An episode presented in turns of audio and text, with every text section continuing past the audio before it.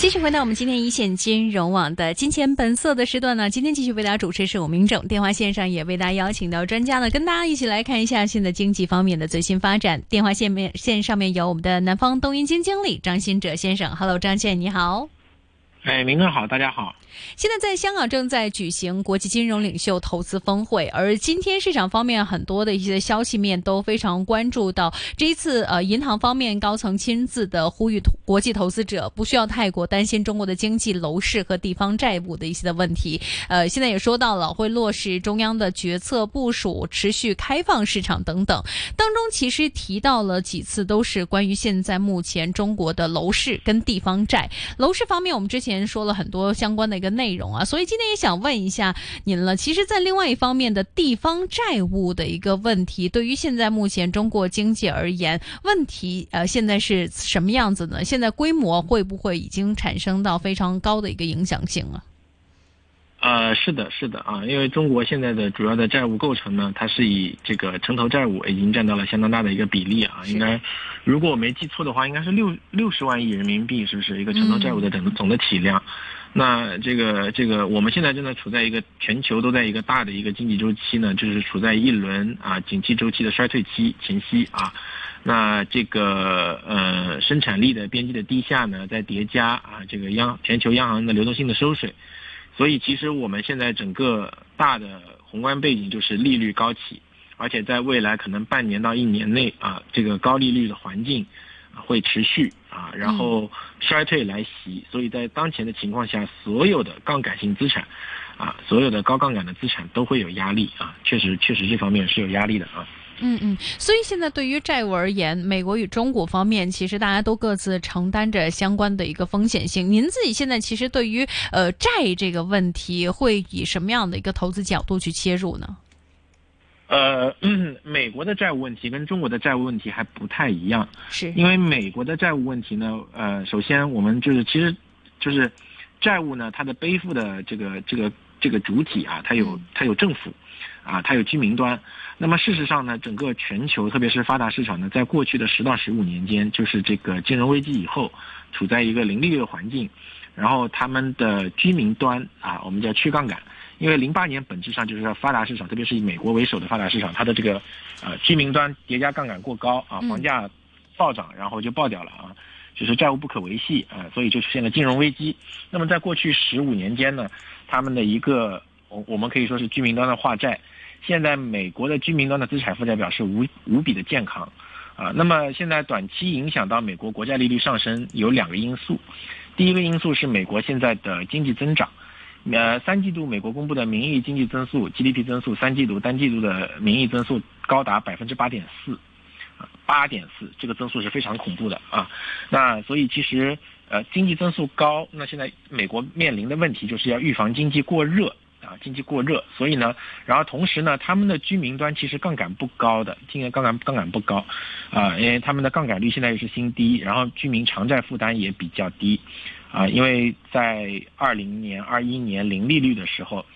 大量的美国居民他们的房贷做了再融资啊，就跟咱们香港一样，啊，去做了一下就是转案啊，转案，所以现在美国居民的整体的一个房贷的压力非常小，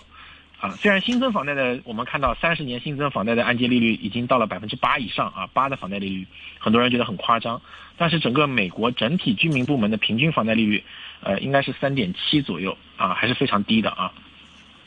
所以美国的居民部门的债务还好，啊，主要现在主要问题是短期美国政府的供债务供应啊，国债，呃，美国国债供应的太大，那同时呢，它少了两个比比较大的买家，所以呢，就导致这个长端利率或者说短端利利率的一个一个上升啊，所以其实，呃，这也是我们在过去的两三次咱们的这个节目里面我们提到啊，是从今年七月份以来，全球资本市场就就只有一个东西，就是美债收益率。啊，就是特别是长端的十年期国债收益率，就无风险收益率，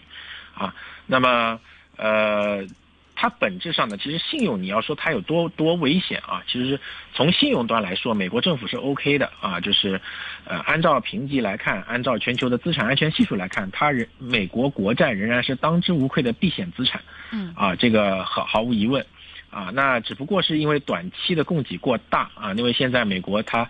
呃，有点像疫情以后呢，它去通过政府发债，居民的就是政府发债，然后呃拿了钱转移到居民端啊，然后老百姓有钱去消费，然后他就尝到了甜头。所以现在呢，其实美国的呃赤赤字率啊，就是财务财就是财政部的财政赤字赤字率仍然是非常高的，比疫情前还要高。虽然我们已经跟疫情疫就是疫情已经已经已经过去了，但它的财政一赤字率一直没有下来，啊，它现在就就就是用就感觉有点像虚火吧，啊，就发债然后去补贴啊一些制造业啊去去投产去补补贴一些啊消费端啊去，所以其实呃美国的经济呢就一方面也确实一方面居民资资产负债表比较健康。另另另外一方面呢，就是这个财政刺激补贴的力度也非常大。第三点呢，就是美股非常的强。美国居民家庭的部家庭部门呢，百分之三十的资以上的资产在股，就是与股市相关。嗯啊，美美股在今年六月末啊，七十二万亿的市值里面有百分之四十是居民，我们叫 household 持有的，是居民持有的。这个是美联储公布的数据，啊，那也属于历史的峰值。所以其实只要股市好，美国的消费就强，经济就强啊。所以其实本质上呢。呃，我们会觉得就是这个，呃，利率端才是影响当前宏观经济的一个非常重要，或者资本市场的一个非常重要的因素啊。所以我们现在从这个长端利率来说的话，上周发生了三件事情啊，呃，三件事情呢导致这个利率啊，从美债收益率从十年从百分之五一下掉到了百分之四点五，啊，这这两天又反弹到四点六，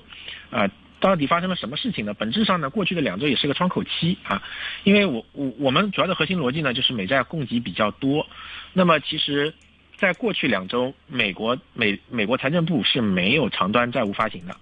刚好是一个供给的，就是短端有啊，但是长端是没有的。啊，短端呢，现在美国是有货币基金，这些货币基金呢，原来是在跟央行、美联储做隔夜逆回购的，啊，现在拿钱出来去买短端的国债。现在还有差不多一万亿的规模，还可以拿出来买。那么其实长端的供给少，所以其实就是一定程度上减轻了供给压力。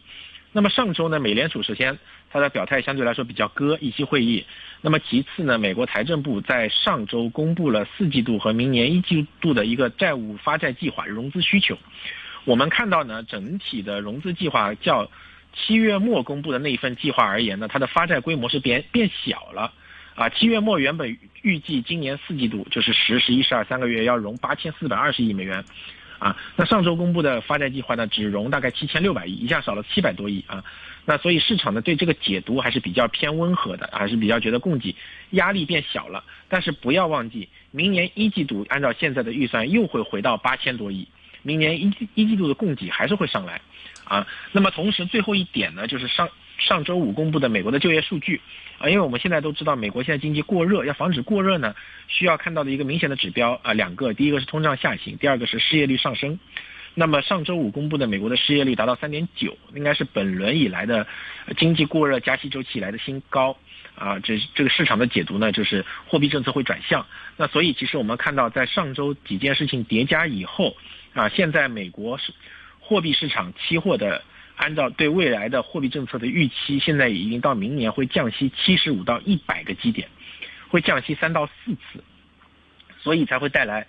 美元指数带来几个几个影响。第一个影响就是，呃，长端利率的下行啊，我们看到十年期美债现在，呃，上周五最低到四点五啊，然后这两天反弹到了四点六几啊，四四六三左右。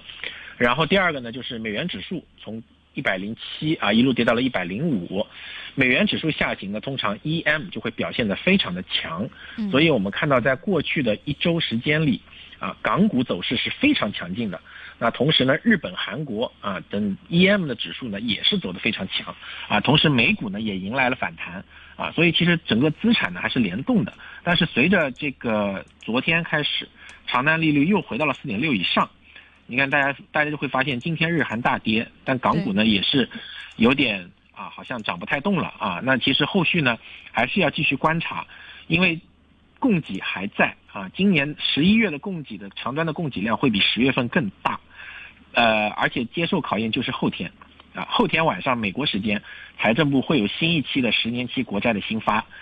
星期四是三十年的新发啊，所以明天后天啊，今天啊，对不起，今天星期二，明天星期三，嗯，星期三、星期四，美国的长单利率还要再接受考验。如果需求端仍然没有大的买家出现，啊，因为毕竟少了美联储，对。吧？还少了一个中国政府，两个大的长期的真实需求的买家，没有买家出现，那造成需求空缺，那这个发行如果反响不不好的话，呃，那这个十年期还会继续往上，还有比较大的空间，啊，这个所以其实整体判断的话，我觉得，呃，短期的走势。呃，我个人倾向于会是一个熊市当中的一个反弹啊啊，并不是一个整体货币政策的转向。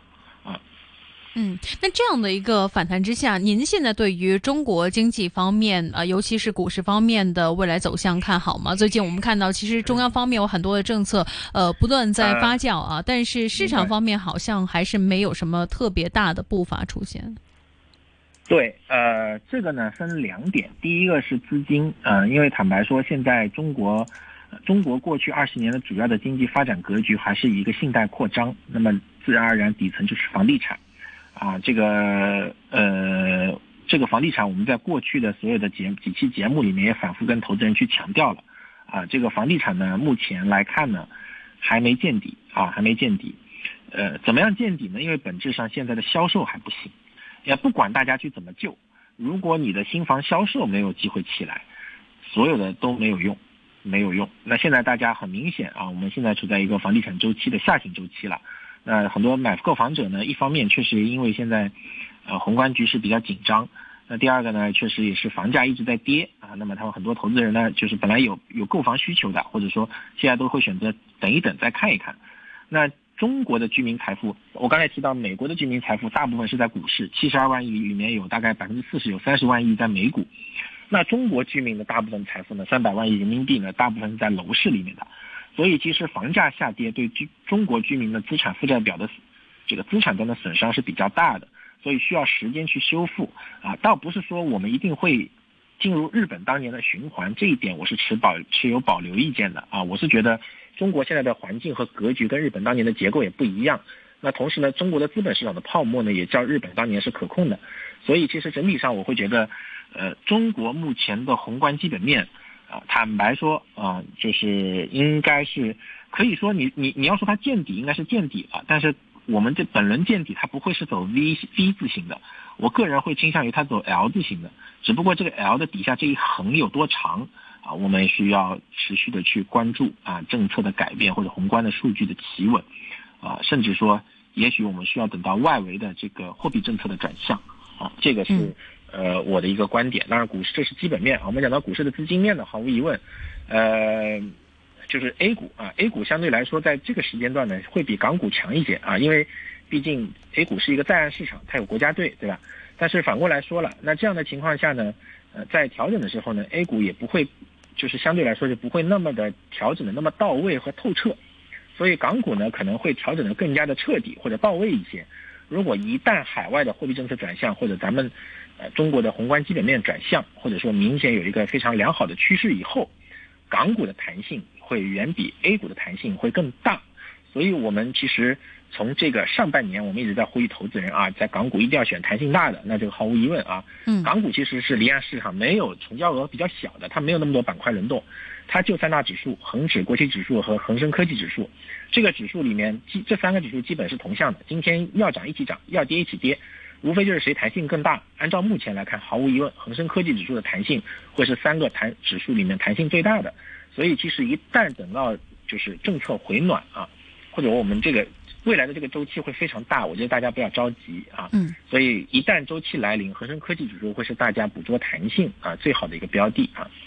但在这种标的之下，我们也看到有几大的企业板块啊，我们可以去进行选择。而且在接下来时间，我们看到双十一、圣诞节加上明年的新年，再连上情人节，其实是一连串的一个消费旺季。您自己个人会不会对电台呃这个呃这个我们说呃呃相关的一些电商方面会有更加高的一个评价？大家如果是分散部署的话，您觉得应该如何去解决呢？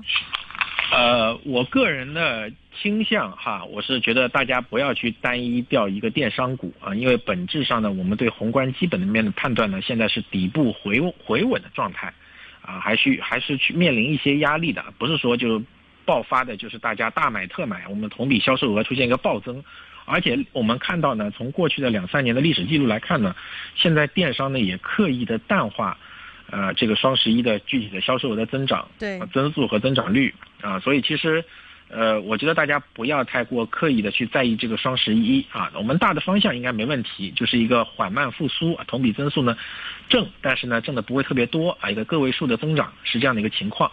所以其实我觉得大家不要，我建议大家不要去单调某一只股票或者说怎样的，因为呃在大盘没有回暖的情况下，个股呢。啊，因为知道，就就今年的双十一可能跟过去的两三年都不太一样的情况，就是今年的，就是补贴好像又开始了啊，各个电商又开始打补贴大战啊，百亿的这个这个补贴，所以现在的格局就是电商这个我们叫跑马圈地啊。当然，现在中国的电商大环境大格局就那么四五家，基本已经确定了，但是这四五家里面份额怎么划分？啊，就是我觉得一般投资人如果不是特别专业，或者是数据特别全的那些专业投资人呢，你可能会对份额啊，包括这个整个的节奏啊，会把握的不是特别到位，啊，而且这个不同的电商它所擅长的领域也不一样，对吧？有的电商擅擅长这个农产品啊，低端的；有的是商电商，它的基本盘是三，就家电消费啊，在三 C 电子电子类产电器类产品，嗯。啊，还有的是可能是服装或者化妆品等等，就是每一家电商它擅长的领域不一样，每个领域它复苏的情况程度也不一样，所以我建议投资人呢，就是就是在当前的大环境下，反正没必要去选个股啊，还是选指数，低位就选指数就好。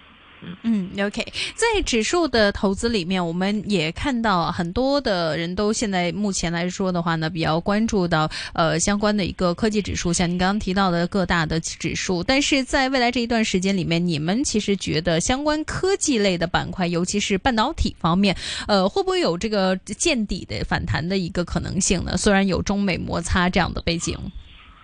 呃，半导体的话，从基本面来看啊，这个国产渗透率的提升，还有咱们这个制高端制造业的自强不息，这个大的方向和路径肯定是没问题的，啊，但是呢，就是呃，我们讲到最终最终企业落实到基本面，还是得有技术领专业技术领域的突破，这个暂时还看不到，啊，所以其实半导体从中长期来说还是还很有机会啊，但是呢，就是还是需要大家去需要技术突破啊，重新再去长期的一个。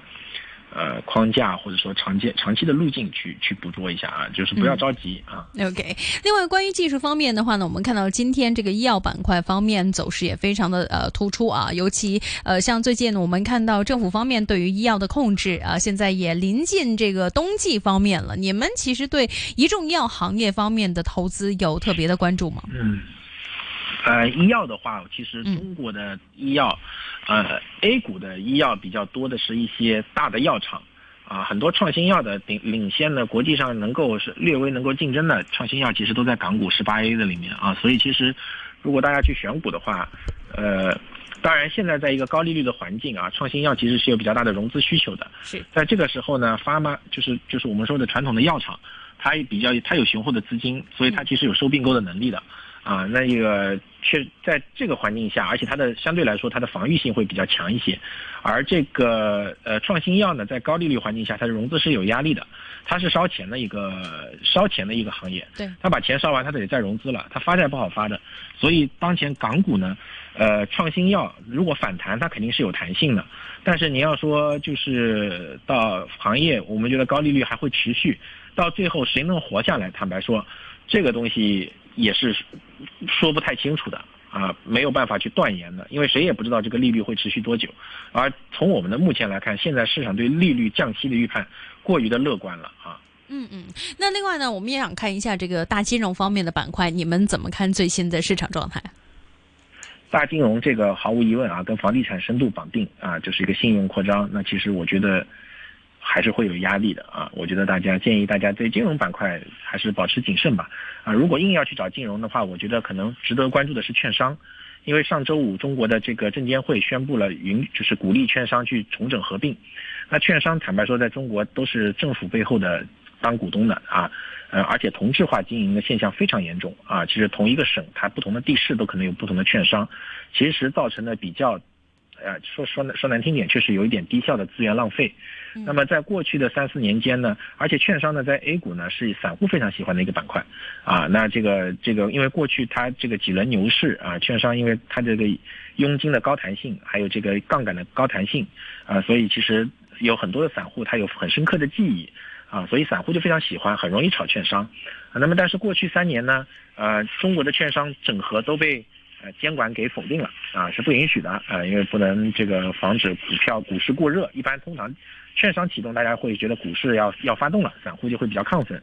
那么在当前这个救市的环境下呢，啊，证监会重启了这个啊，我觉得短期应该是有空间的。但是如果后续只是啊嘴炮啊，就是说没有具体的真实的案例去批去落地。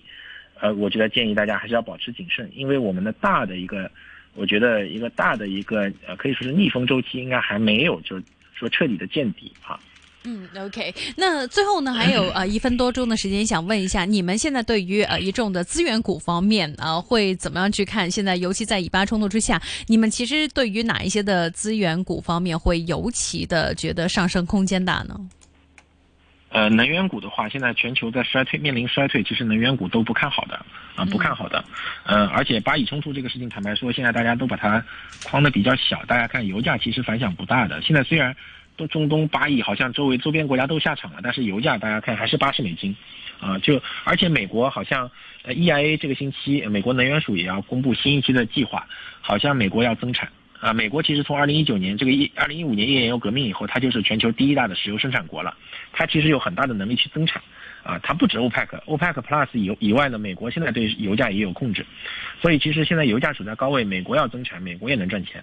所以其实本质上，我觉得，呃，油价就是能能源股，大大家还是要保持谨慎吧。而且好像今年是冬天是个暖冬，欧洲不会特别冷。是。好的，那么今天节目时间差不多了，非常谢谢我们电话线上的呃嘉宾朋友们的详细分享啊。刚刚提到个股份，张先生个人持有吗？哎，没有，谢谢。好的，再次谢谢我们的张新哲先生，我们下次访问时间再见，拜拜。拜拜。好，那么今天一线金融网时间差不多了，欢迎大家继续关注我们的香港电台普通话台。明天下午四点时段，我们的一线金融网将会有我们的地产专题啊，会我们的巡部巡部一起来看一下市况方面的最新发展。同时呢，明天也会有我们的温刚成先生以及呢我们的科网专题一起跟大家来看一下。刚刚说到半导体，其实在最近有很多突发性的事件，到底事件方面的来龙去脉是如何呢？明天下午四点见。